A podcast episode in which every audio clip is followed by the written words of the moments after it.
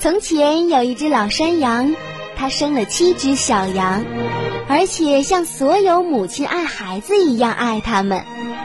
一天，它要到森林里去取食物，便把七个孩子全叫过来，对他们说：“亲爱的孩子们，我要到森林里去一下，你们一定要提防狼。这个坏蛋常常把自己化妆成别的样子，但是……”你只要一听到它那粗哑的声音，一看到它那黑黑的爪子，就能认出它来。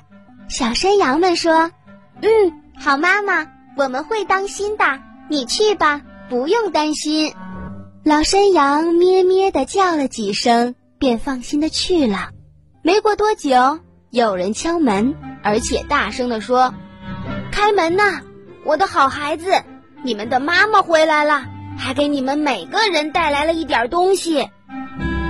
可是，小山羊们听到粗哑的声音，立刻就知道是狼来了。他们大声地说：“你不是我们的妈妈！我们的妈妈说话时声音又软又好听，而你的声音非常粗哑。你是狼。”于是，狼跑到了杂货商那里，买了一大块白垩土。吃了下去，结果嗓子变细了。然后他又回来敲山羊家的门，喊道：“开门呐，我的好孩子，你们的妈妈回来啦，给你们每个人都带了点东西。”可是狼把他的黑爪子搭在了窗户上，小山羊们看到了黑爪子，便一起叫道：“我们不开门，我们的妈妈没有你这样的黑爪子，你是狼。”于是，狼跑到了面包师那里，对他说：“我的脚受了点伤，给我用面团揉一揉。”等面包师用面团给他揉过之后，狼又跑到了磨坊主那里，对他说：“在我的脚上撒点白面粉。”磨坊主想，狼肯定是想去骗什么人，便拒绝了他的要求。可是，狼说：“要是你不给我撒面粉，”我就把你吃掉。磨坊主害怕了，只好撒了点面粉，把狼的爪子弄成了白色。这个坏蛋一面敲门，一面说：“开门呐，孩子们，你们的好妈妈回来啦，还从森林里给你们每个人带回来一些东西。”小山羊们叫道：“你先把脚给我们看看，好让我们知道你是不是我们的妈妈。”狼把爪子伸进窗户，小山羊们看到爪子是白的，便相信他说的是真话，打开了屋门。然而进来的是狼啊！小山羊们吓坏了，一个个都想躲起来。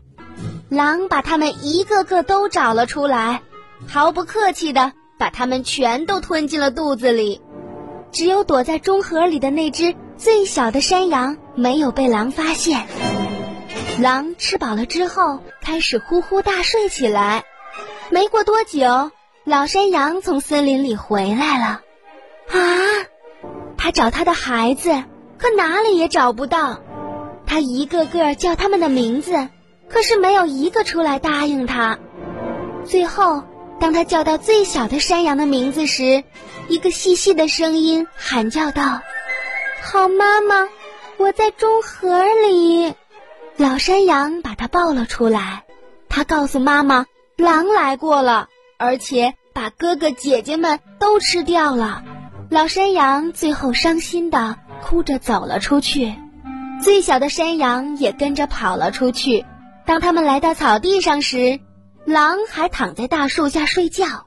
老山羊从前后左右打量着狼，看到那家伙鼓着老高的肚子里。有什么东西在动个不停？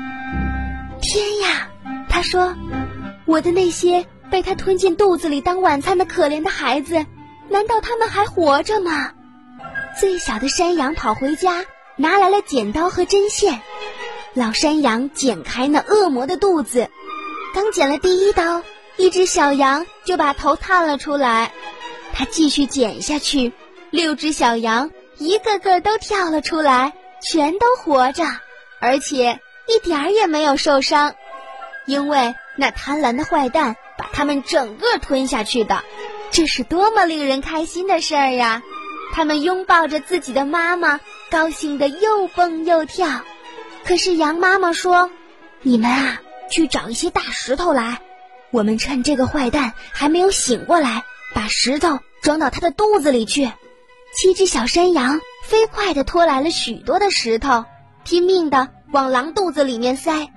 然后山羊妈妈飞快地把狼肚皮缝好，结果。狼一点儿也没有发觉，它根本都没有动弹。